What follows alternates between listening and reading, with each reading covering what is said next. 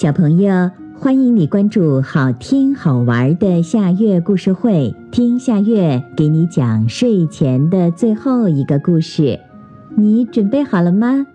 现在夏月故事会开始啦！鼹鼠的星星灯。小鼹鼠卡卡一直住在黑洞洞的地下室里，慢慢的视力就变得不好了。这也是没办法的事儿，谁叫鼹鼠一家世世代代都是生活在地下呢？卡卡想，要是能有一间又大又亮的房子就好了。有一天，卡卡找到了一间废弃的田鼠的屋子。卡卡想，这间屋子这么大，除了自己住之外，还可以开一家旅馆。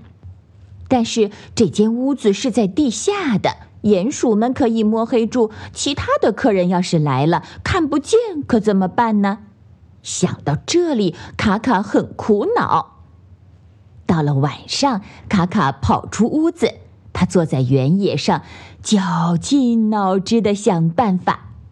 突然，他看到原野上空到处都是灿烂的星星，卡卡高兴的叫了起来。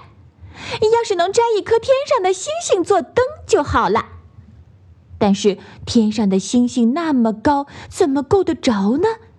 想要光明的卡卡流下了伤心的眼泪。这时，从远处飞来了很多小星星，星星星星！卡卡看到小星星就大喊起来，他激动的又蹦又跳，他想着。这回他的旅馆终于能有一盏灯了，小星星们飞了过来，但是卡卡走近一看，发现都只是一些萤火虫，他伤心的哭了起来。萤火虫一家正出来散步，看到一旁哭泣的卡卡，他们很疑惑，就问：“你怎么啦？”卡卡失望的对萤火虫一家说。原来你们不是星星，我怎么才能有一盏星星做的灯呢？萤火虫妈妈听了卡卡的话，明白了卡卡流泪的原因，她微笑着说：“卡卡，星星做的灯也是有的。”卡卡惊得瞪大了眼睛。萤火虫妈妈说：“你看我们像不像星星做的灯呀？”说完，萤火虫妈妈飞起来转了个圈儿。卡卡兴奋地说：“像极了，是星星做的灯哎！”萤火虫妈妈温柔的笑了。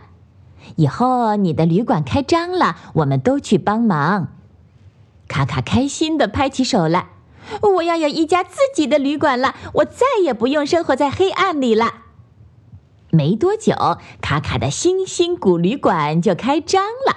客人多得不得了，因为这里像梦幻谷一样，到处都有一闪一闪的像星星一样明亮的灯。